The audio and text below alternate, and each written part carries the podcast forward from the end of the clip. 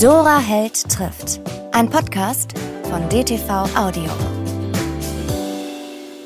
Herzlich willkommen zum neuen Podcast Dora Held trifft. Heute als Audiopodcast wie immer zu hören auf allen Kanälen und auch als Videopodcast bei dtv.de oder bei YouTube. Und ich habe heute einen Gast eingeladen und ich freue mich sehr, dass er da ist, äh, der sich, der mich schon, oder ich folge ihm seit ein paar Jahren, weil es so ein bisschen spooky war, dass es immer in einem Moment, wo ich mich mit einem bestimmten Problem auseinandergesetzt habe und aber eigentlich nicht richtig drüber nachdenken wollte, weil das so ähm, kompliziert war und auch anstrengend war, hat dieser Mann ein Buch darüber geschrieben. Daniel Schreiber ist da und ich freue mich sehr, dass wir uns heute zum ersten Mal ähm, richtig kennenlernen und ich nicht nur deinen Büchern und deinem, deinen Accounts folge. Danke, danke für die Einladung. Ich freue mich sehr. Ich habe das gelesen und ich weiß nicht, ob ich mir das selber mal in einer klugen Minute ausgedacht habe. Ein großes, freundliches Herz und ein sehr kluger Kopf. Ähm, du schreibst tatsächlich über Themen, kleine Bücher, Essays, ähm, Artikel, die jeder von uns irgendwann mal ähm, empfindet oder irgendwann mal lösen muss und sich nicht traut, sie zu lösen. Ähm, du bist, das wird jeder wissen, weil du bekannt bist mittlerweile wie ein bunter Hund, Journalist und Autor und Kolumnist und Kunstkritiker. Und ähm, du hast mal irgendwann gesagt, dass äh, dieses sich trauen, etwas zu schreiben, was dich persönlich auch anging, das mhm. ging damals um dein erstes Buch Nüchtern, mhm. war ein langer Prozess. Ähm, ich stelle mir vor, wie, wie man das macht. Wir fangen mal einfach chronologisch an. Dein erstes Buch und auch ein großer Erfolg war das Buch Nüchtern mhm. über den Umgang mit Alkohol. Mhm. Äh, du machst es so in deinen Essays, dass du diesem Thema auf die Spur gehst, unglaublich belesen bist. Es mhm. gibt jedes Mal mhm. einen großen, einen langen Literaturanhang bei dem man erst ein bisschen schluckt, wenn man denkt, ich möchte doch nur dieses Buch lesen, aber was hat er denn da alles? Äh, unglaublich recherchiert, aber es ist immer ein persönliches Buch. Mhm. Äh, die Idee oder der, der Mut, dieses Buch nüchtern zu schreiben, äh, gab es einen bestimmten Punkt, an dem der war? Mhm. Das ist natürlich ja schon eine Weile her, deswegen ist es so schwer, so das so genau zu rekonstruieren. Aber also ich erinnere mich an dieses Gefühl, dass ich, als ich aufgehört habe zu trinken, was ich musste und was die wahrscheinlich wichtigste oder eine der wichtigsten und besten Entscheidungen meines Lebens war. Und, und wahrscheinlich die Entscheidung auch, die, ähm, also die, also mir in vieler Hinsicht das Leben gerettet hat. Mhm. Ähm, und als ich aufgehört habe zu trinken, ist mir halt aufgefallen, dass ich äh, mit so vielen Vorurteilen konfrontiert bin. Mit äh, so vielen wirklich grundlegend falschen Ideen darüber, was äh, diese Krankheit ausmacht, äh, darüber, äh, wie Abhängigkeit aussieht, ähm, wann sie anfängt, ähm, darüber, äh, dass es überhaupt eine Krankheit ist, was ähm, zu dem Zeitpunkt ähm, viele Leute theoretisch zu wissen glaubten, aber eigentlich nicht wirklich glaubten. Mhm. Und genau, und ich habe viele Gespräche geführt darüber und habe dann festgestellt, nee, ich muss tatsächlich einen Weg finden, ähm, ja, mit, mit diesen Vorurteilen aufzuräumen. Und häufig waren diese Vorurteile auch medizinischer Natur und beruhten auf einem medizinischen Wissen, was so 30 Jahre veraltert war. Mhm. Und, ähm, und ich habe festgestellt, dass äh, diese wirklich falschen Ideen, also in jedem Zeitungsartikel, in jeder Talkshow immer wiederholt wurden und äh, dass sie einer gewissen gesellschaftlichen Vergewisserung dienten. Also im Grunde hatte ich immer das Gefühl, dass immer, wenn ich was über Ab Abhängigkeit las, äh, gemerkt habe, ja, okay, eigentlich wollen sich Menschen vergewissern.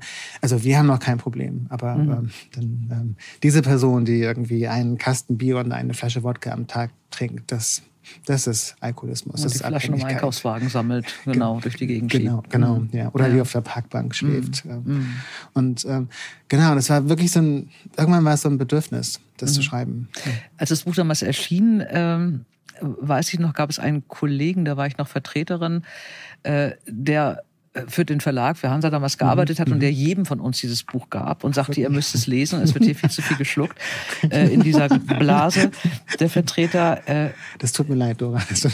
ja, ich habe auch das, ich gebe es auch offen zu, ich habe das Buch ein Jahr liegen gelassen, weil ich dachte, ich lasse mich doch jetzt nicht erziehen von Henning, nur weil er dieses Buch gerade so beeindruckend findet und so. Ich habe es dann aber dann angefangen zu lesen und es hat mich wirklich unglaublich berührt in der Art, wie du es gemacht hast. Mhm. Das ist nämlich, ich dachte erst, ich lese so jetzt kein Buch über Alkoholismus. Also ich meine, es war Sommer und es war irgendwie, keine Ahnung, Weißweinzeit, muss ich das nicht erzählen. Der erste Satz in diesem Buch lautet, es ist immer einfacher, sich an den Anfang einer Liebe zu erinnern, als an ihr Ende. Mhm. Das ist der erste Satz eines Buches über Alkoholismus. Und das hat mich damals unglaublich beeindruckt, mhm. dass du äh, da, du bist ja auch ganz schonungslos mit dir umgegangen. Du hast mhm. ja ganz viel Privates erzählt und, und ganz viel aus deinem Leben erzählt und äh, und hast ja da von nichts halt gemacht und trotzdem immer alles so wahnsinnig belegt. Wie, wie gehst du denn daran? Also jetzt einfach für die Arbeitsweise mit einem, wie gesagt, ich glaube, mit fünfseitigen Literaturnachweis mhm. äh, hinten. Liest du dich an, an so eine Frage ran, bevor du dich damit so genau auseinandersetzt? Ja, also die, ähm, also was bei mir am längsten dauert bei den Büchern, ist wirklich die Themenfindung und die mhm. Recherche. Mhm. Das heißt, ich habe eine gewisse Idee, worüber ich schreiben möchte und ähm, ja, und muss dann aber wirklich herausfinden, was meine eigentliche Frage ist. Und ich habe festgestellt, dass ähm, ich gerne mir Fragen stelle und glaube, die beantworten zu wollen, die einfache Fragen sind, Fragen, mhm. hinter denen ich mich verstecke und hinter denen die eigentlichen Fragen lauern. Und aber um dahin zu kommen, äh, zu diesem eigentlichen Thema, ähm, das oftmals auch gar nicht so genau in Worte zu fassen ist. Also wie bei, bei Nüchtern ähm, war das tatsächlich ähm, glaube ich, so ein, ging es um so eine, auch um so eine Evokation von so einer gewissen Spiritualität, äh, mhm. die also jetzt nicht groß gefasst ist und nicht religiös, sondern ähm, so eine Art Lebensgefühl äh, vermittelt. Und das war eigentlich das Thema und was für mich, also was das mit dem Trinken, mit dem Alkohol, mit Drogen, mit, mit der Gesellschaft und so weiter zu tun hat. Und, ähm, und sei mir aber nicht bewusst, als ich angefangen habe, das zu schreiben. Und dazu brauche ich auch die Recherche. Mhm. Ähm, also ich brauche praktisch die, also das Material und ich, das ich, ähm, und das dient auch dazu, weil ich, ähm, ich fände es ehrlich gesagt so vermessen, äh, wenn ich mich jetzt so hinsetze und äh, sage, das denke ich über das Trinken und mhm. das denke ich über zu Hause und das denke ich über das Alleinsein oder über Trauer. Ähm, und ähm, während so viele Leute seit so vielen Jahrhunderten über diese Themen schreiben und teilweise wunderbare, wunderschöne Texte schreiben mit großen Ideen, äh, die wir teilweise auch äh, vergessen haben oder ähm, bei denen es sich lohnt, dass man äh, sie wieder hervorholt. Und das, ja, also es geht für mich da auch um so eine Frage von so Bescheidenheit. Mhm. Ähm, also ich äh, glaube nicht, dass ähm, ja, so meine Sicht auf die Welt irgendwie oder meine Sicht auf die Dinge irgendwie die absolute ist oder die ähm, dass sie so interessant ist, dass sie jeder lesen sollte, sondern ähm, ich glaube daran, so richtige Fragen zu stellen. Und das ist wahnsinnig schwer. Mhm. Und das, äh, wenn man das wirklich ernst nimmt, dieses Fragen stellen, dann ähm, genau, dann muss man, muss man viel lesen dafür. Mhm. Weil man allein die Fragen nicht hat oder allein nicht darauf kommt. Oder zumindest ich nicht. Mhm. Ja. Ähm, du hast dann fünf Jahre gebraucht bis zum nächsten Buch. Ähm, mittlerweile hatte ich nüchtern gelesen und ich war dann, als dieses Buch erschien, von dem ich nicht wusste, dass es erschien, habe ich ernsthaft überlegt, aus Hamburg wieder irgendwie aufs Land zu gehen oder so. Ich habe ganz Wirklich? lange darüber nachgedacht. Also, ich war irgendwie, das war so eine Zeit, wo sich bei mir beruflich was so verändert hat und dann hatte ich überlegt, das war, ich habe lange mal auf dem Dorf gewohnt und ich mhm. mochte diese Verlässlichkeit mhm. auf diesem mhm. Dorf. Mhm. Da war nicht plötzlich eine Umleitung. Da mhm. gab es nur eine Straße oder so. Also, also so kleine Geschichten, wo ich dachte, es ist halt da immer so. Und ich habe auch noch enge Freunde da und immer, wenn ich da wieder hinkomme in dieses Dorf, ähm, also vielleicht heißt der Grieche heute anders oder so und vielleicht hat die Tankstelle neuen Pächter, aber mhm. ansonsten mhm. passiert da nicht so viel, was ich nicht fassen kann und was ich nicht mhm. sofort nach zwei Minuten sehe. Und dann kam das Buch zu Hause und da habe ich gedacht, guck mal, da weiß er wieder, was ich gerade denke. Äh, da hast du ein Buch geschrieben mit diesem Zuhause. Äh, du hast gelebt in London, in New York, du bist jetzt in mhm. Berlin-Neukölln, ist das noch genau, aktuell? Genau, Damals ja, warst du. Ja. Bist aufgewachsen in Mecklenburg-Vorpommern und äh, bist eigentlich permanent unterwegs. Und ich hatte mir das auch irgendwann aufgeschrieben. Von drei, in einem einen Jahr äh, hast du da beschrieben, in mhm. Zuhause von 365 Nächten warst du 177 Nächte in mhm. deutschen, schweizerischen, österreichischen Hotels, in Häusern von Freunden und Ferienhäusern in aller Welt. Und äh, von 100, 167 Nächte von 365, mhm. und dann hast du dir überlegt, was ist eigentlich zu Hause? Mhm. Ähm, wie war da die ursprüngliche Frage? Hast du da auch einen neuen Standort gesucht, einen neuen mhm. Wohnort gesucht oder mhm. hast du wirklich darüber nachgedacht, wie du leben willst? Wie, wo, wo kommt der Funken ja, her, frage ich ja. mich bei diesen Büchern. Das war, also es war interessant, weil ich äh, wollte eigentlich ein Buch über Heimat schreiben mhm. und äh, weil ich gemerkt habe, wie virulent diese Idee plötzlich wurde und äh, wie wichtig das Konzept plötzlich für Menschen wurde und ähm, wie das plötzlich politisch eingesetzt wurde. Dieses Konzept, von dem, also ich, mit dem ich aufgewachsen bin, mit einem sehr kritischen Blick darauf und ähm, ähm, von dem lange die meisten Personen, die ich kannte, ähm, ähm, nicht viel gehalten haben mhm. und ähm, äh, oder dem das allerhöchstens ironisch benutzt hätten, äh, das Wort. Und genau, und, und das war ein Punkt. Also das war so diese theoretische Ebene und die andere persönliche Ebene war äh, das Ende einer Beziehung und damit auch das Ende so einer bestimmten Idee, wieder wegzuziehen aus Berlin. Und ich, äh, also konkret um, ich wollte dann nach London ziehen, also lange und hätte auch lange überlegt, ob ich äh, mir eine eigene Wohnung suche und so weiter. Und nach dem Ende dieser Beziehung wurde klar, nee, das ähm, ergibt keinen Sinn. Und genau, und ich ist auch ganz schwierig, heute noch darüber zu reden, aber das wirklich. Ich will dich nicht quälen, das aber das super ist traumatisch. Also wirklich, so, ähm, das war auch eine ganz schlimme Beziehung. Mhm. Aber, aber ähm, Genau, und in dieser Mischung kam dann wirklich, ist, mir wirklich klar geworden, ah, okay, das, das zu Hause ist das Thema. Aber das Problem war auch, dass ich, ähm, also ich hatte in Berlin, also meine, meine Freundinnen und Freunde und ich ähm, hatte ein berufliches Leben in Berlin, aber ähm, nachdem ich aus New York zurückgekehrt war, ähm, hatte ich mich nicht wirklich gut eingelebt. Mhm. Ähm, also zu diesem Zeitpunkt ähm, war ich sechs, sieben Jahre aus New York zurück und ähm, hatte mir so ein Leben in Berlin aufgebaut und hatte aber nicht das Gefühl, das ist das Leben, was ich wirklich wollte. Mhm. Und ähm, genau, daran hat sich halt äh, dieser ganze Blumenstrauß an Fragen äh, so äh, angeschlossen. Und ja, und ich glaube ich glaub tatsächlich, dass es für, also dass man sich zum, also alle vielleicht so 10, 15 Jahre diese Frage stellen muss, also mhm. wo ich, wo und wie ich leben möchte. Und ähm, äh, aber auch, dass es einigen Menschen einfach schwerer fällt, mhm. ein, sich ein Zuhause zu bauen, ein Zuhause für sich zu finden, mhm. ähm, als anderen. Und das hat biografische Faktoren, psychologische Faktoren. Und ähm, ich glaube, die Menschen müssen sich dann verstärkt diese Frage stellen. Mhm. Du hast in dem äh Du hast ja gesagt, es ging ursprünglich mal um, um den Begriff von Heimat und mhm. da gibt es so einen Satz, Heimat ist der Wunsch nach Permanenz, Beschütztheit und Unbekümmertheit. Mhm. Ähm, wie bist du da beim Recherchieren davor gegangen? War das immer dieser Schwerpunkt, was, was sagen Autoren der ja. letzten Jahre über den Begriff Heimat oder? Ja, genau. Also ich habe hab also da sehr viel drüber gelesen und ähm, habe da aber auch gemerkt, also alles, was ähm, so geschrieben wurde bei dem Begriff und also gerade von ähm, also nicht akademischen AutorInnen, mhm. war, fand ich einfach unbefriedigend mhm. und fand ich verklärend und ähm, ähm, und ich habe gemerkt, dass ja, es einen Versuch gibt, ein bestimmtes Gefühl zu evozieren und dass man dann Heimat nannte, aber dass dieses Wort, dieser Begriff für dieses Gefühl gar nicht äh, der richtige ist. Also es mhm. geht um so ein Gefühl von Geborgenheit, so ein Gefühl von Aufgehobensein. Und ähm, aber ähm, dafür ist das das falsche Wort tatsächlich. Und mhm. ich bin dann also eher in der akademischen Literatur fündig geworden.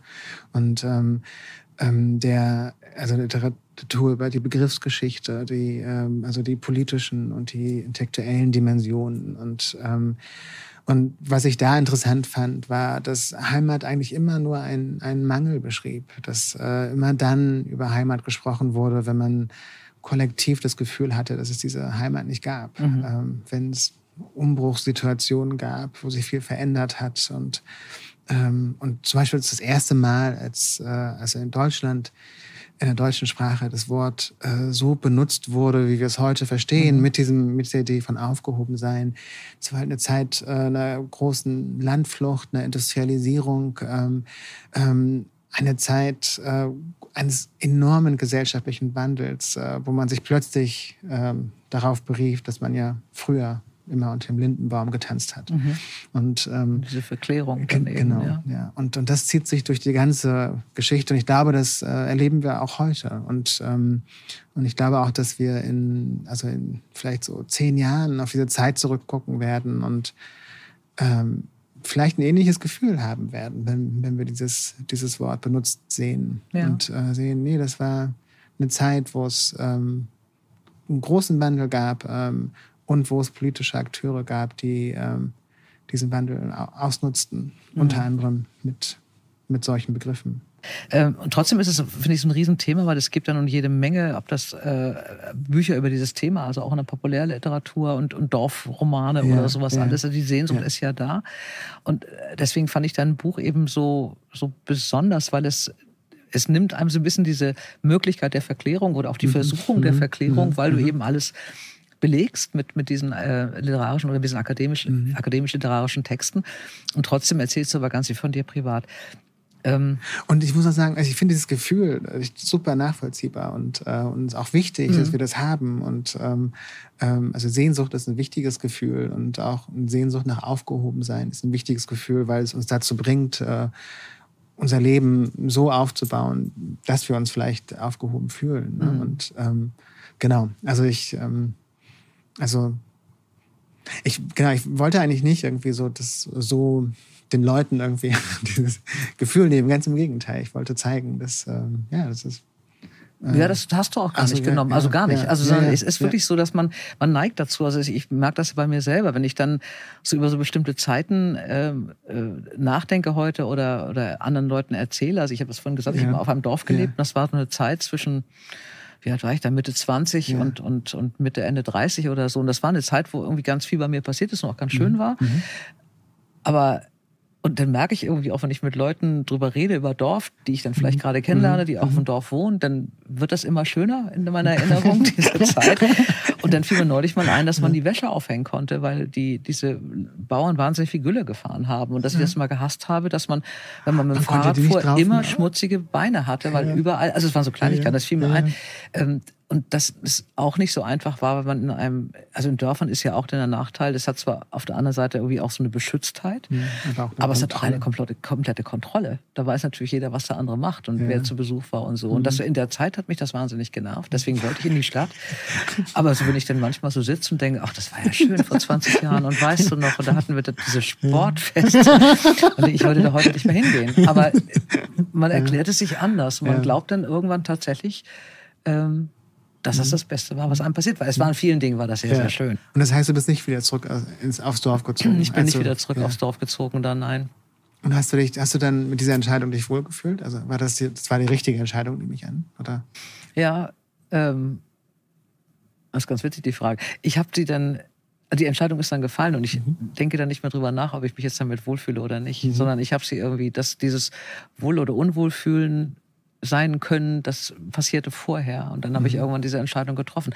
Und dann waren es ganz pragmatische Gründe, ne? dass ich dann irgendwie denke, so äh, in einem bestimmten Alter oder dann später im Alter ist es einfach auch tatsächlich schwierig, auf einem Dorf zu leben, ja. ne? wenn man irgendwie ja. medizinische Versorgung braucht oder ja. wenn man nicht mehr Auto fahren kann oder wenn man eben keine Kinder hat, mhm. die einem die mhm. für einen dann einkaufen ja, ja, oder so. Es ja. ist logistisch einfach tatsächlich wirklich schwierig. Und ich sehe es ja auch an meinen Eltern. Ich habe so meine Eltern gesehen, die leben auf Sylt und Sylt ist zwar irgendwie viel und bunt und so, aber im November, Dezember, Januar, Februar ist ja der Hund verfroren. Und der nächste Supermarkt ist eben dann schon so, wenn man dann irgendwann mühsam mit dem Laufen ist, äh, ist das schwierig. Da braucht man dann schon mhm. irgendjemanden, der das dann macht mhm. oder so. Und das ist natürlich in der Stadt irgendwie mit Lieferservice und keine mhm. Ahnung äh, logistischen Dingen mhm. alles viel einfacher. Mhm. Und dann wird man ab einem bestimmten Alter ist man dann irgendwie, glaube ich, bei mhm. Entscheidungen auch. Das merke ich an mir schon, dass manche Entscheidungen auch aus Pragmatismus fallen und nicht mehr aus dem Gefühl. Ja. Das verändert sich. Ähm, es kam dann Corona, eine mhm. Sache, mit der mhm. kein Mensch von uns jemals mhm. gerechnet hat, wie mit vielen Dingen, mit denen man eigentlich nicht rechnet, dass die passieren. Aber das war schon eine Sache, ähm, die passierte und zumal denn Dinge passierten wie tatsächlich Ausgangssperren und mhm. äh, Haushaltsbeschränkungen und Einreiseverbote und äh, standen Leute an der Grenze und wiesen Radfahrer ab, mhm. die von Hamburg nach Schleswig-Holstein fahren wollten. Also das war schon alles wirklich wahnsinnig plötzlich, wahnsinnig skurril und bekam dann ja eine unglaubliche Eigendynamik mhm. und äh, also eine Ausnahmesituation, mit der man kaum umgehen konnte.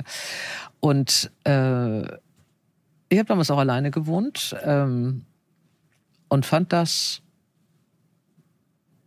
als dann kam, äh, man kann sich ja mit zwei Haushalten treffen, merkte ich, dass ich da eigentlich auch wenig eingeladen werde, weil ich war ja nur einer. Und man hätte ja sich gerne auch zum Essen dann vielleicht mit sechs Leuten getroffen, also drei Haus, also drei Menschen pro Haushalt und so. Ähm, äh, auch in der Zeit kam ein Buch von dir, mhm. äh, während ich noch drüber nachdenke, äh, dachte, äh, wie das eigentlich so alles ist.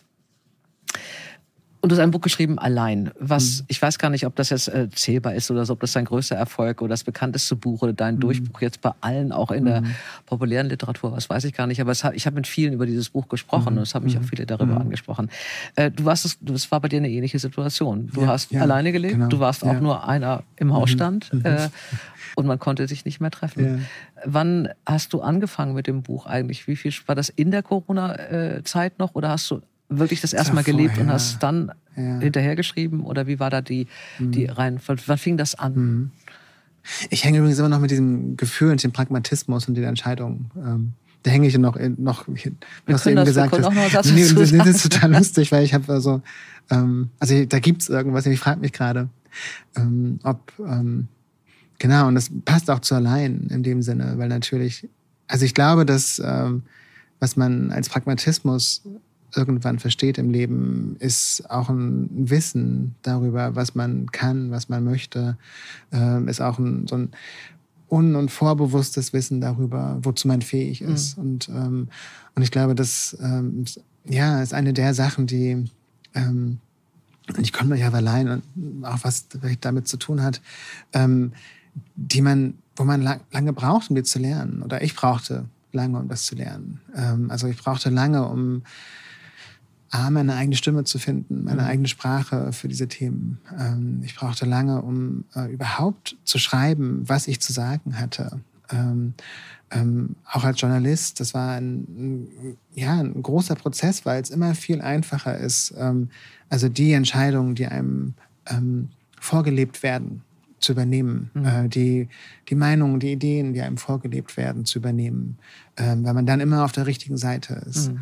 Und ähm, es ist immer einfacher, das zu schreiben oder das zu sagen, von, von dem man glaubt, das soll gehört werden oder das möchten Leute hören. Und ähm, genau, und ich glaube, dass äh, also je mehr man sich mit diesen Themen auseinandersetzt und ähm, auf welche Art und Weise auch immer, ähm, ähm, desto größer wird diese Praxis, des äh, Wissens, was man möchte, was man braucht, äh, was einem gut tut, äh, was, äh, was man wirklich denkt, was man wirklich zu sagen hat. Mhm. Und, ähm, und ich frage mich, ob das eigentlich so ein Pragmatismus ist, den, was du mit Pragmatismus meinst. Mhm. Also, ja, ich glaube schon. Also das ist, glaube ich, also es hängt sicherlich auch damit zusammen, dass man das in einem bestimmten Alter noch gar nicht weiß. Das ist auch die Summe von Erfahrung, dass man einfach bestimmte Dinge mal probiert hat, von denen man dachte, man könnte sie und ist dann mhm. daran gescheitert. Ja. Und da, da hat sich dabei gar nicht wohlgefühlt oder das war einfach dann eine falsche Entscheidung. Und dass man irgendwie seine Grenzen, glaube ich, dann im Laufe des Lebens einfach lernt durch Erfahrung. Und dann, ich habe irgendwann jetzt vor kurzem dieses wirklich wunderbare Interview äh, auf ein Wort mit Ferdinand von Schirach gehört. Und der mhm. hat äh, unter anderem, das fand ich auch, also jetzt verkürzt, ich verkürze es jetzt, er hat es viel wunderbarer erläutert, gesagt, für ihn ist irgendwie auch das Wichtige, es, es gibt Dinge, bei denen man weiß, dass man die zu ändern nicht die Macht hat. Mhm. Ja. Und dann muss man sich auch keine Gedanken mehr darum machen, ja. sondern man ist da mhm. nicht in der Lage, die zu ändern. Und es gibt aber Dinge, die kann man ändern. Da hat ja. man die Möglichkeit, darüber sollte man sich dann Gedanken machen. Und das ist, glaube ich, wirklich so dieser Punkt, dass man das Einordnen irgendwann durch die mhm. eigene Erfahrung auch lernt. Ne? Das wird keinen Sinn haben. Ich werde nicht, also das es gibt bestimmte Bilder, die man ja von sich mhm. selber hat, äh, wenn man so 18, 19, 20 ist oder so, da gibt es bestimmte Bilder, da denke ich heute, oh Gott, vergiss es. also, meistens es hat eh nicht geklappt, aber genau. auch wenn es geklappt hätte, hätte es nicht für lange funktioniert oder so. Und das sind dann, glaube ich, für dich ja. Erfahrung. Und das mhm. meine ich mit diesem Pragmatismus, ja.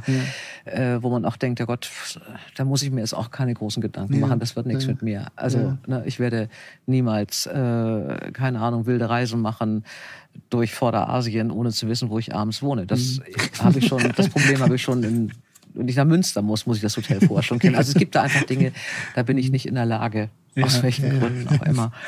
Das würde ähm, mir übrigens eh nicht gehen äh, mit dem. Hotels, genau, ja. das finde ich auch. Ich fand es früher mal schlimm, weil ich das, ich wollte dann immer gerne so alles so zutrauen, wie andere so, sein. Ne? Genau, und ich hatte immer so Freunde, die sind so mutig und ah, das möchte ich auch und ich möchte auch mhm. so denken. Ne? Ich mhm. möchte irgendwo hinkommen und sagen, also ich komme dann mhm. rein und denke, oh, das ist das schlimmste Hotel, in dem ich je war. Mhm. Und dann treffe ich die ein paar Tage später, die war im selben Hotel, sagte, das war ja so toll. Da sag ich, was fandst du daran toll? Und dann kommt irgendwann raus, dass der Wirt äh, irgendeinen Kartoffelschnaps selber brennt. Hm. Und der hat sie abends eingeladen, den zu probieren. Dann hatten die ein ganz, ganz tolles Gespräch. Ein sehr netter mhm. alter Mann, der das gemacht hat, oder mhm. Vater von dem Wirt mhm. war.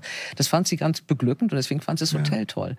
Und ich habe nur gedacht, oh, ist dieser Teppich hm. ekelig irgendwie. Und diese verschiedene Sicht, aber ich werde ja. immer an den Teppich denken und nicht an den Kartoffelschnaps. Also, und das weiß man dann irgendwann. Ja. Vielleicht ist das der Pragmatismus. Also das ist ein super gutes Beispiel tatsächlich. Ähm der Kartoffelschnaps in diesem Hotel, das verfolgt mich heute noch. Ich denke mir immer, der lieber Gott, das klingt beides total schrecklich, ehrlich gesagt. Das genau, es gibt beides so total ich weiß auch nicht, ob sie und so. Ich glaube, es ging um die Geschichte von ja. ihm oder so, wie auch immer. Aber äh, ich nehme mal das Stichwort ähm, Geschichte, weil wir so ein mhm. bisschen klein, eine kleine Kurve hier machen. Mhm. Ähm, Du bist ein Mann des Buches, du hast mhm. immer schon gelesen, mhm. äh, unsere Zuhörer mhm. auch, ich sowieso. Mhm. Äh, und wir haben an dieser Stelle immer im Podcast einen äh, Buchtipp. Und äh, wir haben heute einen Buchtipp, den wir äh, live aufgenommen haben damals. So, wir haben natürlich nicht live, wir haben ihn aufgenommen damals auf der Frankfurter Buchmesse. Ähm, und da war die wunderbare Sabine Metzger von der Buchhandlung Heimann in Hamburg dabei und war so freundlich zwischen all diesen Terminen und ihrer ganzen Hektik, mir einen Tipp zu geben für meine Rubrik Schlaflose Nacht. Ähm, Sabine Metzger. Also Dora, heute habe ich dir ein wirklich echtes Herzensbuch von mir mitgebracht. Jaka Kurbsova Marschlande. Finde ich nicht nur toll, weil es in den Vier- und Marschlanden bei Hamburg spielt. Also das ist für mich als Hamburgerin natürlich so ein bisschen Lokalkolorit, aber es ist für jeden ein wirklich großartiges Buch. Im Mittelpunkt steht Adele Blekede, die im 16. Jahrhundert als Hexe verfolgt worden ist, weil sie eigentlich Großgrundbesitzerin war äh, als einzige Frau oder als eine der wenigen Frauen damals einen Hof hatte, der wirklich auf ihren Namen auch eingetragen war im Grundbuch. Also wirklich eine Sensation zu der Zeit und das haben mir halt einfach ganz viele missgönnt und versucht, äh, sie einfach von diesem Hof zu vertreiben, was dann hinterher wirklich in einer Hexenverfolgung und auch Verbrennung geendet hat. Was Jaka Kups aber großartig gelingt, ist das wirklich richtig gut zu recherchieren. Also Adele Bleke, da gibt es wirklich, sie ist auch, es gibt jetzt auch mittlerweile einen Gedenkstein für sie auf dem Friedhof der Frauen in Hamburg. Und ähm, dies ist aber in eine Romanform gefasst, äh, ist ganz wunderbar. Dann verbindet sie das nochmal mit einer anderen Person, Britta, die nämlich äh, jetzt in der Jetztzeit aus Hamburg in die Vier- und Marschlande gezogen ist. Und äh, ja, was man einfach da so merkt, ist, es gibt doch noch richtig viele Parallelen, was das Thema Empowerment von Frauen angeht, was das Thema angeht, wie weit sind wir eigentlich in der, ähm, ja, also in, in, in der Frauenpower so. Und das hat mich also wirklich total berührt, fasziniert. Es ist echt lesenswert. Es ist teilweise echt harte Kost, aber jede Zeile wert. Jaka war Marschlande. Ähm, ich habe von dem Buch ganz viel gehört. Das war ein großer Liebling äh, des Buchhandels, zumindest des norddeutschen Buchhandels, mit dem ich gesprochen habe. Ich danke dir. Ähm, wie oft hast du schlaflose Nächte? Ähm, ich hatte heute eine zum Beispiel. Warum? weil, ich, weil ich Angst vor dem Podcast hatte. Ähm, Nein, du hattest nicht wirklich Angst doch, vor dem Podcast. Doch, ich bin, ich bin, äh, ich bin relativ, also ich bin relativ nervös und, und es ist auch natürlich jetzt äh, fängt ähm, so eine Zeit an, wo ich äh, wieder über das neue Buch spreche und ähm, mehr ähm, in der Öffentlichkeit bin und das ist nicht, äh, also etwas, das ich ähm, dann mache und äh, auch versuche gut zu machen, aber es ist nicht, dass es mir so wahnsinnig liegt. Mhm. Das ist so ein, also ein großes, ein relativ großes Stresslevel. Mhm. Und deswegen äh, hatte ich äh, schlaflose Nächte und eine schlaflose Nacht. Also ich habe wirklich so drei Stunden oder so geschlafen. Das Buch klingt super. Ich habe es mhm. mir auch gekauft. Das wunderbares Buch. Ja, du hast gelesen. Ich habe es ja auch. Ich habe sehr, sehr gerne ja, gelesen. Mhm. Ich habe es noch nicht. Also ich werde es. Das ist ganz mit ganz oben auf meiner Liste. Ähm, ich komme nochmal zu allein, weil das so ein Buch war, was was viele aus meinem Freundeskreis, die auch alleine lebten oder mhm. leben damals, mhm. ähm, hatten. Äh, als ich das Buch gelesen habe, du hast ähm, gesagt, und du hast auch völlig recht, das war so eine Ungerechtigkeit, dass man wirklich diese Alleinlebenden total vergessen hat, was aber Quatsch ist, weil es gibt 18 oder 20 Millionen Alleinlebende. Jeder, mhm. ich glaube, in Hamburg ist mittlerweile jeder zweite Haushalt ein mhm. Single-Haushalt. Mhm. Und da saßen alle einsam als mhm. ein Hausstand und durften nur noch mhm. durften, ja, waren immer nur einen zum mhm. Treffen oder so. Das war ja wirklich schon so ein Elend. Und aber aus dieser Corona-Zeit, aus diesem Alleinsein hast du wirklich ein wunderbares Buch geschrieben mhm. über ähm, ja, wie wollen wir leben? Also was ist eine mhm. Paarbeziehung? Ja. Was ist Familie? Was ist Freunde? Und das ja. finde ich in diesen Zeiten ja. so ein ganz großes Thema, weil ja diese klassische Familie, ich heirate mit 25, bekomme mhm. zwei Kinder und nehme meine mhm. Schwiegereltern auch noch mit ins Haus, mhm. das ist dann nur vorbei. Ähm, und wie war das? Wie bist du daran gegangen mit der mhm. Recherche? Weil ich mhm. finde diese Faszination wirklich, wie du das mit dieser akademischen Denkweise immer zusammenbringst, dieses ganze Urpersönliche. Wie, was hast du da gesucht, als du angefangen hast? Also das, also es sollte ein Buch über Freundschaft werden mhm. tatsächlich. Und das ähm, ähm, jetzt auch zurück zu deiner ähm, Frage vorhin, weil ähm, ich glaube, dass so dieses Grundlegende, das uns immer erzählt wird, und dass wir es auch alle verinnerlicht haben, äh, dass eben eine Paarbeziehung, eine Familiengründung äh, so ein Grundbestandteil von, mhm. von Glück ist. Also mhm. wenn wir Leute fragen würden, äh, was ist das Wichtigste beim beim Glücklichsein, dann wäre das eine der Sachen oder mhm. vielleicht die Sache, die ganz oben ist. Und, ähm, und ich glaube, das sind solche, ähm, ähm, ja, so Annahmen, die wir nicht hinterfragen. Und mhm. ich habe sie in meinem Leben lange nicht hinterfragt. Ähm, ich habe lange gedacht, na natürlich, ähm, ähm, werde ich eine Partnerschaft haben. Ähm, ich hatte lange Partner, bis Mitte, bis Mitte 30 war, hatte ich permanent Beziehungen, mhm. die äh, wenig Zeit dazwischen. Und, ähm, und ähm, genau, und ich habe mich nie gefragt, ob es wirklich das ist, was, was ich möchte, ob das ist, was ähm, meinem biografischen, meinem psychologischen Background, ähm, äh, mein, meiner Gefühlswelt wirklich entspricht. Äh, und habe stattdessen das immer so gegen mich gewandt mhm. ähm, und ähm, das als Mangel gesehen, dass ich. Also du bist ähm, nicht normal, weil die anderen ja alle genau. so leben, wie du eigentlich leben solltest. Genau, so. genau. Mhm, genau. Und, ähm, und währenddessen ein, ein sehr schönes, ähm, ausgefülltes Leben gehabt. Mhm. Aber trotzdem dachte ich, okay, da, das. Mhm. Das ist nicht das Gute, das, ist das richtige mhm. Leben. Und, ähm, und genau, und das ist war, also für mich war das jetzt, ich greife da eigentlich vor mit dem Buch, ähm, aber für mich war das wirklich eine der so grundlegenden Sachen, äh, wo ich für mich ja so sehen musste, okay, das, äh, was, was ist da eigentlich mein, äh, mein wirklicher Wunsch? Also mhm. ähm, was ist, äh, was liegt für mich hinter all diesen Vorstellungen, die ich, äh, die ich vorgelebt bekomme, die ich überall, also in allen Filmen, in allen Büchern sehe, die ähm, also die permanent von allen wieder aufgeführt werden und mhm. ähm, ähm also was liegt für mich dahinter? Was, mhm. Und ähm, und deswegen wollte ich eigentlich ein Buch über Freundschaft schreiben und habe das, ähm, es hat ungefähr fünf Jahre gedauert, das Buch zu schreiben und äh, habe das lange vor äh, der Pandemie angefangen. Und, ähm, und die Idee war eigentlich dahinter, dass ich äh, Freundschaft als etwas darstelle, was romantische Beziehungen ersetzt. Mhm. Ähm, und, ähm, und es war ähnlich wie bei, also wie bei, bei zu Hause, dass, es, dass ich gemerkt habe, nee, das, stimmt nicht. Ähm, das ist falsch, äh, weil also Freundschaften sind so vielfältige Beziehungen und äh, wir alle haben unterschiedliche Begriffe von Freundschaft, obwohl wir das Gefühl haben, wir reden über das Gleiche. Mhm. Äh, das, das tun wir nicht. Ähm, und genau, und ich habe gemerkt, nee, die, äh, diese Beziehung, man, man tut ihnen eigentlich Unrecht, äh, wenn sie irgendwas ersetzen sollen. Also wenn sie eine Paarbeziehung ersetzen sollen, ein Leben als Paar. Und dann habe ich gemerkt, ja, okay, es geht, es geht auch um Freundschaft, aber es geht eigentlich um die Frage, ob ich ein gutes, ein erfülltes Leben mhm. allein führen kann. Mhm. Und ähm, ich habe da viel recherchiert, natürlich so, wie du auch wie du gesagt hast. Und äh, als dann die Pandemie kam, habe ich gemerkt, ja, okay, das ähm, jetzt sind wir an einem Punkt angekommen gesellschaftlich, wo plötzlich dieses Alleinleben ganz anders in den Fokus gerät. Und plötzlich ähm, kann es uns vielleicht gelingen, darüber zu reden, äh, mhm. weil das so in den Fokus geraten ist.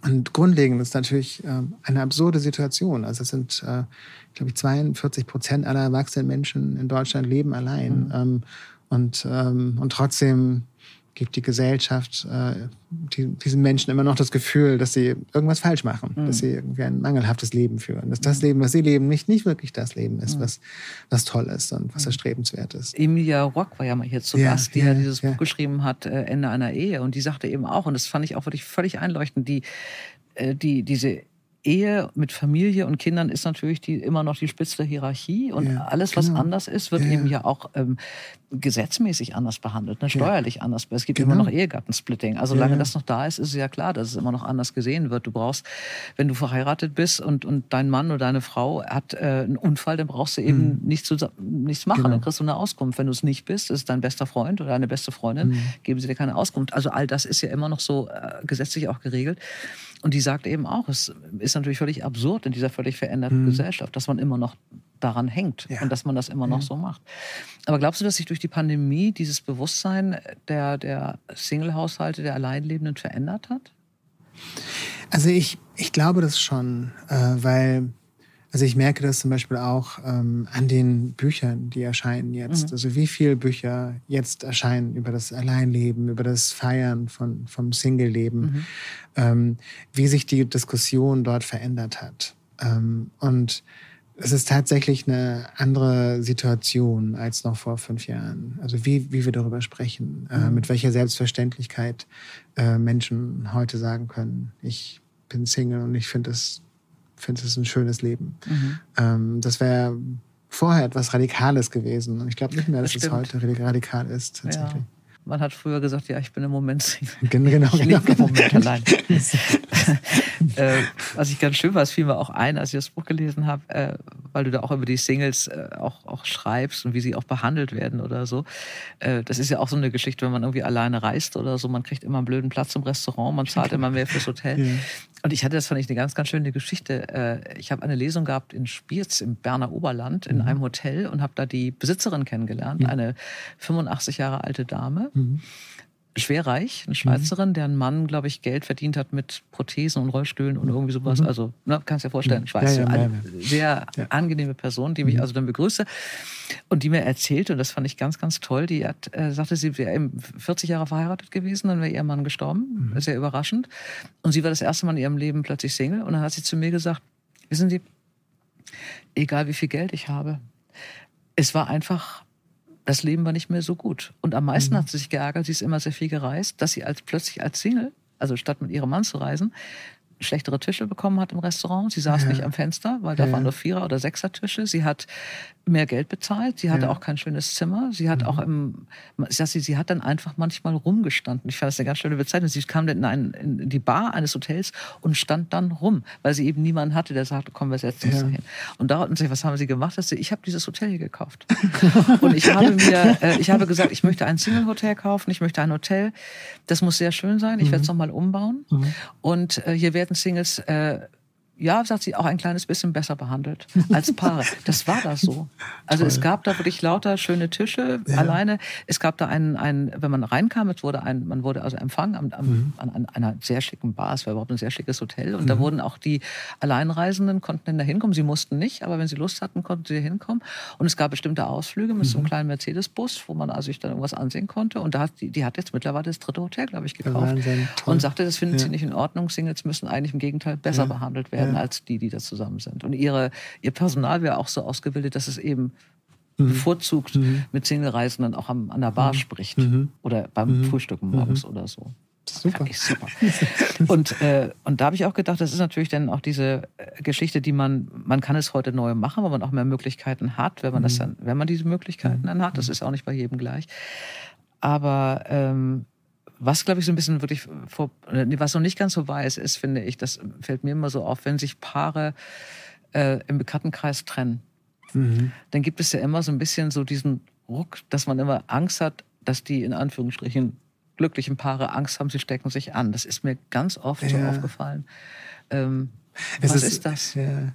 Also ich glaube tatsächlich, dass diese, ähm, obwohl dieses also Partnerschaft das gesellschaftlich kulturelle Ideal auch immer noch ist natürlich und für viele Menschen auch ein, ein glückliches Leben. Also es gibt also viele Freunde und Freunde von mir äh, sind in Partnerschaften und ähm, führen ein sehr schönes Leben, ein sehr glückliches Leben und ich finde das ja auch gute total toll. Mhm. genau, dass sie das machen. Und ähm, aber ich glaube, dass es ähm, Genau, die, diese, das Konzept der Partnerschaft und gerade das Konzept der heterosexuellen Ehe äh, sehr fragil ist. Und ähm, weil es sehr viel äh, aufnehmen muss. Es muss sehr viel verstecken. Es muss die äh, Ungleichheit in der Beziehung verstecken. Mhm. Es muss ähm, mit bestimmten Fiktionen dafür sorgen, äh, dass ähm, ähm, gerade heterosexuelle Frauen ähm, ähm, sehr viel mehr Arbeit übernehmen, unentgeltliche Arbeit, emotionale Arbeit. Ähm, das, ähm, das ist ein, ein, ein Konzept, was ähm, auf, auf sehr wackeligen Beinen steht. Und, und ich glaube, de gerade deswegen wird es auch so ähm, ähm, stark verteidigt. Deswegen, mhm. gerade deswegen ähm, ähm, wird es oftmals auch ideologisch ähm, mhm. ähm, in bestimmten Gruppen. Ähm, und ähm, genau, und deswegen ähm, ist es es ist immer sehr viel bedrohlicher, als man denkt. Und ich mhm. glaube, dieses Gefühl, dass man sich mit diesem Unglück anstecken kann, ähm, das ist tatsächlich, glaube ich, das ähm, empfindet man tatsächlich mhm. so. so. Zumal ist ja auch, das hast du dann auch äh, eine der vielen Statistiken, die du auch immer dazu nimmst, um es zu belegen, eine Statistik, die mir auch noch im Kopf geblieben ist, dass man Männer und Frauen, also heterosexuelle Männer und Frauen gefragt hat, wann sie sich am einsamsten genau, gefühlt genau. haben. Und ich glaube, der Großteil der Männer hat gesagt, zwischen zwei Beziehungen. Ja. Und der Großteil der Frauen hat gesagt, in den Beziehungen. Genau. Und das fand ich wirklich auch äh, ganz bezeichnend, hart, genau. Bezeichnend, tatsächlich. Ja, ja.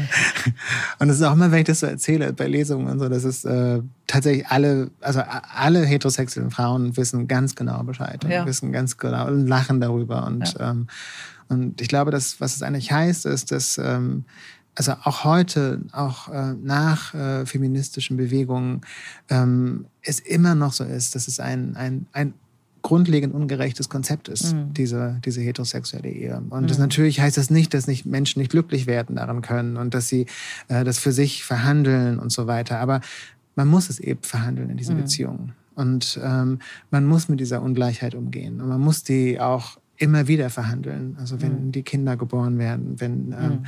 Kinder älter werden und so weiter. Und, ähm, und das können natürlich andere Leute viel besser erklären als ich. Ähm, und ähm, aber genau, das wäre die Antwort auf die Frage tatsächlich. Mhm. Ich glaube, das ist ein sehr, sehr viel wackeligeres Konzept, ein sehr mhm. viel angstbesetzteres Konzept ist, als wir, als wir glauben möchten. Ich finde das ein unglaubliches Thema. Ich möchte aber so gerne noch über dein neues Buch reden. Deswegen ja. nur mal so abschließend, äh, wenn man immer so ich habe mir früher immer das, das habe ich mir leider abgewöhnt, vielleicht sollte man sich wieder angewöhnen. Ich habe mir früher angewöhnt als Kind, weil ich diese Bücher in die Stadtbibliothek wieder zurücktragen ja, ja. musste, habe ich mir immer einen Abschlusssatz geschrieben, also in ein Heft zu dem Buch. Ach, also, das, das war toll. aber ein tolles ja. Buch und am besten ja. fand ich, keine Ahnung, äh, Khan oder so. Also irgendwie ja. so ein Satz. Ich glaube, ich hätte dich gern gekannt als Kind. Ich glaube, wir hätten uns sehr gut verstanden. Ja, das glaube ich auch. Ich, war, äh, ich habe damals viel weniger geredet als heute und ich viel mehr gelesen. Aber das fand ich als diese Abschlusssätze. Und dann habe ich bei deinen, nicht nur bei deinem, ich habe, es gab mehrere Bücher, die ich in den letzten Jahren gelesen habe, wo ich dann dachte, man sollte diese Abschlusssätze wieder äh, beginnen. Mhm. Und der Abschluss, das war immer so die Essenz oder das, was, ja. was über ist oder so, ist bei, wirklich allein sehr viel gewesen oder so. Was mir, was ich glaube ich als Abschlusssatz dazu geschrieben hätte, das hat mich so sehr beeindruckt, dass du irgendwann, irgendwann schreibst an einer Stelle, ähm, allein ist dieser Zustand und Einsamkeit ist dieses Gefühl, was mhm. du daraus mhm. hast. Und das ist aber der einzige oder einer der wenigen Zustände und Gefühls- oder emotionalen äh, Zustände, die man aus eigenem Antrieb ändern kann. Mhm. Also diese mhm. Einsamkeit, dieses mhm. Alleinsein. Und da bist du mal mhm. gefragt worden im Interview, ja, wie, wie soll man das dann ändern? Und dann hast du gesagt, man kann telefonieren. Und das hat sich bei mir so wahnsinnig eingeprägt, weil ich dachte, das ist, das ist das, was, was mir so wahnsinnig gut gefällt. An deinen zweimal wahnsinnig in einem Satz wird gestrichen. äh, was mir so sehr gefallen hat an deinen Büchern, dass du so diese großen Fragen auf also auf so einen Punkt durch deine Fragen und Antworten, mhm. diese Möglichkeiten mhm. runterbrichst, wo man dann denkt, ja, mhm. das ist eben wirklich dieser Abschlusssatz. Ja, ne? ja. Man kann es ändern, wenn man sich einsam fühlt mhm. oder alleine fühlt. Ich finde, also das, das gilt auch für das neue Buch. Ist, letztlich geht es bei diesen Büchern, bei all den Essays darum, ähm, dass die Lesenden etwas für sich selbst durcharbeiten. Ja. Ähm, also es geht nicht um mich und es geht nicht um, äh, um irgendwelche akademischen Fragestellungen, sondern es geht darum, dass man sich beim Lesen vielleicht diesen schwierigen Fragen, denen wir uns stellen müssen im Laufe unseres Lebens, tatsächlich stellt. Ähm, dass man äh, vielleicht bestimmte Vorschläge bekommt, äh, in welche Richtung man denken, in welche Richtung man fühlen kann, äh, wo man suchen kann. Ähm, und ähm, deswegen, ich finde es interessant, weil ich glaube, also ich habe schon sehr viele, also solche Versionen von Abschlusssätzen und Leute nennen das nicht Abschlusssätze, aber solche Essenzen gehört mhm. von, von allein. Und, ähm, und ich finde alle total schön. Und, ähm, und die sind aber auch alle sehr verschieden. Ja, und, ich, und, ich, und ich glaube, das ist so, das, das heißt, dieses Durcharbeiten. Und ich bin da immer froh drüber, weil das heißt, es hat funktioniert. Also das, was ich will mit den Büchern, da hat jemand was für sich durchgearbeitet. Genau, und das ist ja im Grunde, das ist das, genau das, was du wolltest. Ne? Ja, also du wolltest, genau. dass man sich mit diesen Fragen auseinandersetzt, ja. an die man sich vorher nicht getraut hat. Und, ähm, und man macht es und jeder zieht da irgendeine andere Geschichte raus. Man kann ja nie diese, äh, die eigene Frage oder diesen eigenen Zustand mit, mit einem Buch eines anderen lösen, aber du kannst mhm. irgendwas in Bewegung bringen und dann hast du irgendwie eine Geschichte, ja. die du draus ziehst. Ähm, Jetzt wird es ein bisschen, also noch persönlicher. Ich habe das Gefühl, wir sind ja komplett persönlich und privat. Aber das war, äh, ich habe angefangen, dass immer, wenn ich mich mit einer Stelle oder wenn ich an einer Stelle meines Lebens mich mit einer Frage beschäftigen müsste, hätte müssen sollen und nicht richtig müssen wollte oder wollte oder so, dann kam ein Buch von dir. Das war, das fand ich wirklich ein bisschen spooky und das ist jetzt äh, auch wieder so. Zeit der Verluste ähm, kommt jetzt im November raus. Ähm, und das fand ich auch. Ich habe das in der Ankündigung von Hansa gesehen und habe gedacht, oh, es ist irgendwie. mein Vater ist äh, verstorben Anfang des Jahres und ähm, ich weiß deiner auch oder im letzten Jahr mhm. und das. Äh, wir haben jetzt irgendwie auch hier in einem Podcast, wir sind alle in einem in einer Generation, in einem Alter, wo die Eltern langsam gehen und ich hatte auch mit anderen Podcast-Gästen irgendwie auf diesem Thema, weil man das nun gerade da betroffen ist. Ich habe nicht gedacht oder ich war überrascht von der Wucht dieser Trauer, mhm. mhm. auf die man sich eigentlich dachte, vorbereitet zu haben. Ja. Und, äh, und ich bin also noch irgendwie drin. Das ist jetzt, wie gesagt, Anfang des Jahres bei, bei uns passiert. Und dann habe ich im Juni oder im Juli die Ankündigung für das Buch gesehen und habe gedacht, Gott, Zeit der Verluste äh, er ist wieder da und auch zum richtigen Zeitpunkt. Ich habe noch keine Zeile von diesem Buch gelesen, mhm. habe mich auch jetzt nicht vor diesem Podcast drum bemüht, weil ich dachte, jetzt ah. möchte ich gerne mit dir drüber ja. reden, ja. wie du daran gegangen bist und ein bisschen was hören zu dem Buch, was bei mir als nächstes auf dem Stab. Hast du Angst gehabt, das zu lesen? Äh, ich habe immer noch Angst, weil ich es noch nicht gelesen habe. Ja, klar. Ja. Also, weil das ist ja mhm. wie bei den anderen Büchern auch. Das ist natürlich ein Thema, mit dem man jetzt auch mit angelerntem Pragmatismus umgehen mhm. lernt, also mhm. mit der Trauer. Ähm, das gibt dann irgendwie tausend Dinge, die man machen soll. Und es gibt dann natürlich noch mal eine Mutter und es gibt dann praktische Dinge, organisatorische Dinge, das Haus umräumen oder so. Mhm. Also all das. Es gibt ja Pflichten, die man dann mhm. hat, gerade wenn mhm. noch ein Elternteil übrig bleibt, ähm, die man dann machen muss. Und es gibt einfach Sachen, die dann auch normal weiterlaufen oder so. Mhm. Aber äh, so richtig, ich weiß nicht genau, ob ich diesen Punkt schon hatte, dem ich mich richtig und endlich damit auseinandergesetzt habe.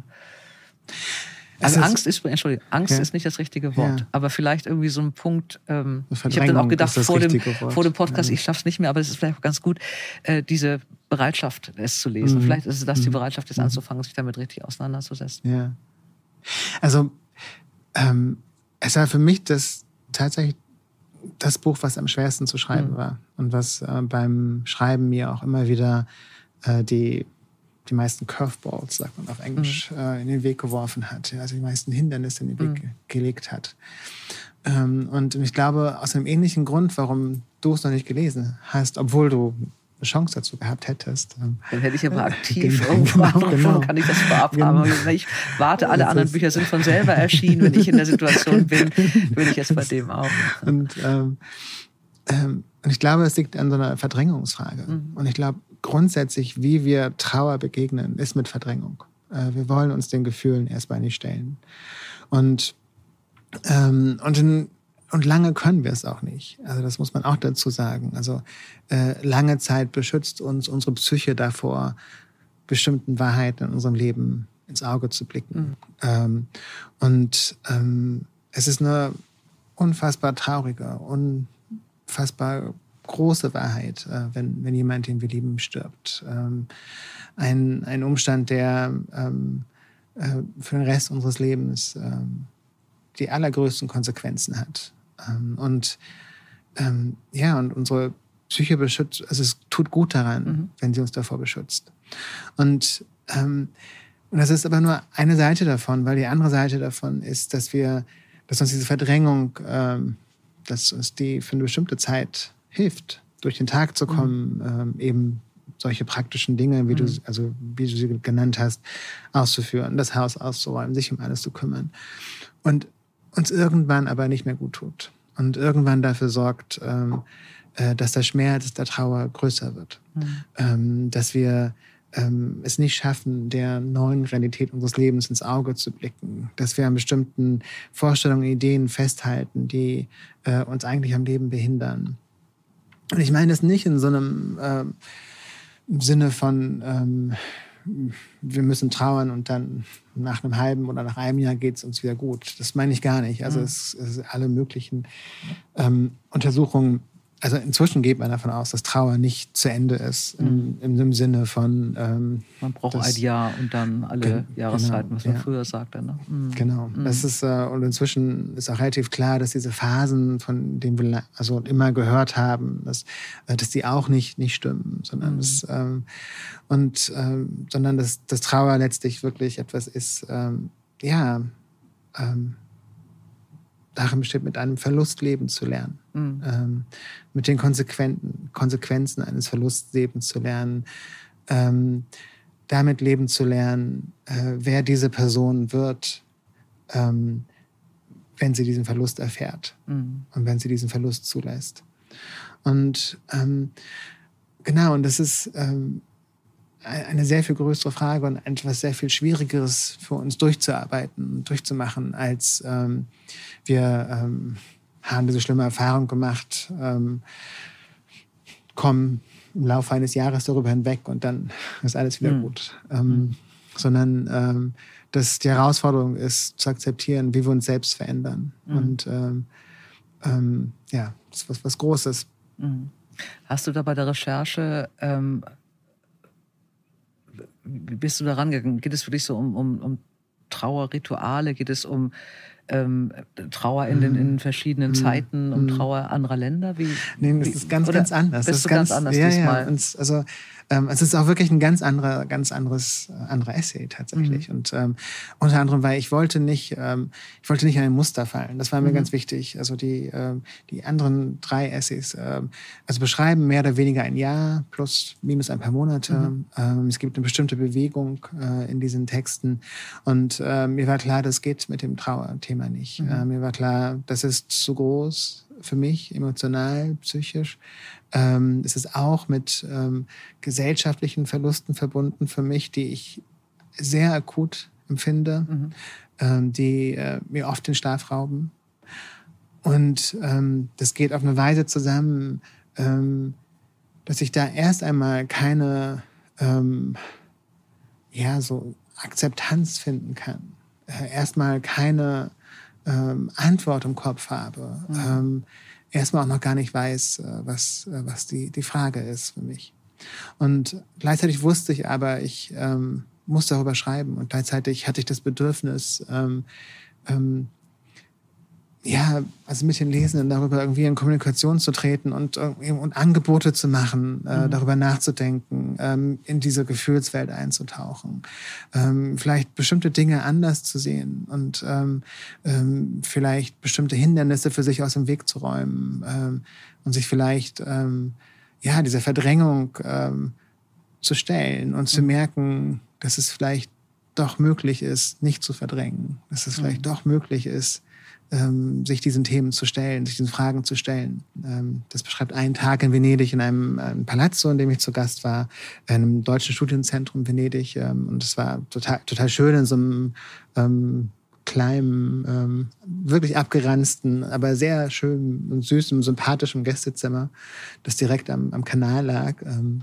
und äh, genau, und es geht weiter, wie ich ähm, ähm, Yoga mache in diesem Palazzo äh, mit zwei Freundinnen, die auch dort, dort waren, ähm, wie ich dann in die Akademia gehe, einem Museum, das ich sehr liebe tatsächlich und das mir sehr viel bedeutet, ähm, wie ich dann auf die Toteninsel, also fahre, also es ist die Insel San Michele, die ähm, äh, als Friedhof, als Zentralfriedhof für Venedig dient ähm, und dann wieder nach Hause komme, noch ein bisschen in der Bibliothek arbeite und mit einer Freundin etwas essen gehe. Das ist die Handlung dieses Tages. Mhm. Und ähm, ich erzähle die auch so ausführlich, weil, ähm, also, das ist jetzt, also vielleicht sind es ein paar, paar Spoiler. Vielleicht, vielleicht sollte ich das nicht ausführlich erzählen, merke ich gerade. Ähm, ähm, und ähm, worum es aber auch geht, sind die es sind die Gedanken, die mhm. mir an diesem Tag kommen. Mhm. Ähm, es geht um Rückblenden. Ich erzähle aus dem Leben meines Vaters, äh, von, von seiner sehr traumatischen Kindheit ähm, nach dem Krieg ähm, äh, mit ähm, einem Vater, von dem er sehr viel später erfahren sollte, dass es sein Stiefvater war. Ähm, ich erzähle von seinem Leben in der DDR und ähm, dem, den Halt, den er in, ähm, ja, auch in dieser Ideologie dieses Staates gefunden hat für eine gewisse Zeit. Eine andere Ebene ist natürlich äh, Venedig, die Stadt, ähm, welche Mythen sich um sich ranken. Und alle diese Mythen ranken sich um diese Vergänglichkeit. Ähm, mhm. Und, ähm, ähm, und genau, und das, was gerade jetzt, was ist sehr viel passiert in den vergangenen Jahren, äh, wie man diese Stadt retten will. Und das ist wie ein Beispiel für äh, unsere Welt äh, und unsere ganzen Hoffnungen für diese technologischen Mittel, mhm. diese Welt zu retten, äh, die äh, ein bisschen funktionieren, aber immer auch große teils dramatische Konsequenzen haben. Und das kann man am Beispiel Venedig sehr gut klar machen. Äh, der letzte Strang, der so verflochten ist, ist tatsächlich ähm, ähm, ja, unsere Gesellschaft heute. Mhm. Ähm, welche, was macht der, äh, dieser Klimawandel mit uns, der schon lange begonnen hat? Äh, äh, was machen die, die vielen antidemokratischen Tendenzen mit uns? Äh, was machen die, die Kriege mit uns, die äh, ähm, also auf eine Weise ausbrechen, ähm, wie es zumindest ich in meinem Leben nicht, nicht mhm. erfahren habe. Und, ähm, und, und ich glaube, dass ähm, wir kollektiv ähm, uns ähnlich der Trauer verweigern, wie wir es häufig im privaten Leben tun. Und mhm. wie ich es zumindest lange gemacht habe. Und, ähm, und es klingt auch vielleicht, vielleicht wie du es ein bisschen mhm. machst. Mhm. Und, ähm, und, und letztlich ähm, möchte ich damit vermitteln, mit dem Buch oder die Lesenden dazu bringen, ähm, ja, sich dieser Trauer zu stellen und den Ergebnissen dieser Trauer. Und äh, weil wenn wir uns der Trauer nicht stellen, mhm. äh, dann ähm, ähm, ja, also alles, was man verdrängt, kommt in anderen Teilen des Lebens wieder hoch. Zurück. Und, mhm. ähm, und auf eine Art und Weise, die uns meistens sehr viel mehr Probleme bedring, bringt, als, mhm. ähm, ähm, als wenn man sich dem Thema stellen würde. Du gehst damit jetzt ja auf Lesetour. Ähm, mhm. Wie nervös ist falsch, wie mhm. befangen, wie beklemmt oder wie beklommen ist man? Äh, hast du Angst, darüber zu sprechen auf der Bühne? Ist das äh, schwierig?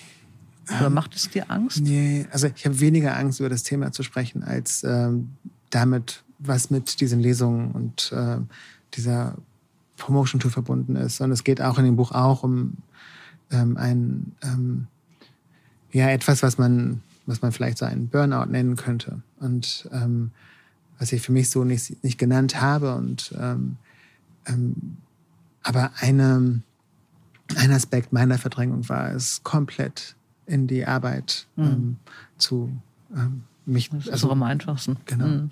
Und, äh, und eine, hatte eine wirklich eine lange Phase, anderthalb Jahre, wo ich wirklich äh, keine Wochenenden, habe keine Urlaube gemacht. Ich habe ähm, häufig zwölf Stunden am Tag gearbeitet. Und, ähm, und davor habe ich Angst. Und deswegen habe ich das dieses Mal ähm, anders eingeplant. Es wird mhm. nur zwei Lesungsblöcke geben. Mhm. Ähm, ich ähm, werde viel weniger Interviews, viel weniger Presse machen. Und genau, und ich habe Unterstützung dafür. Und ähm, genau, und ich trotzdem habe ich also großen Respekt vor der Zeit, die vor mir liegt. Und wie gesagt, ich konnte heute Nacht nicht schlafen. Äh, ich hoffe, ich habe dir so ein äh, bisschen davon genommen. Also ich, hast du, genau, es, es, es ist sehr schön mit dir. Und ich konnte noch mit dir noch, noch sehr lange über alles reden.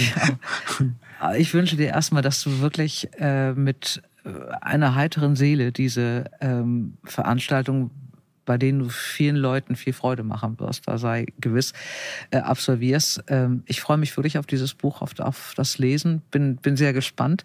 Ähm, ich bin gespannt, welche Frage, die in meinem Leben auf mich zukommt, ähm, dann in drei Jahren da ist, die du, die, dann, dann wird es wirklich spooky, dann rufe ich dich an, ähm, die dann wirklich wieder von einem Buch von dir begleitet oder irgendwie auch mit einem, mit Hilfe eines Buches von dir äh, gelöst wird.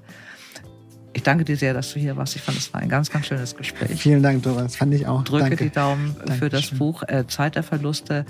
Ähm, ich lege, also ich freue mich jetzt sehr auf die Zeit der Verluste. Ich lege aber allen andere, alle anderen Titel auch allen äh, Zuschauern von uns hier ans Herz. Ähm, Sie tun wirklich gut in Zeiten wie diesen. Äh, das war's für heute, Daniel. Danke.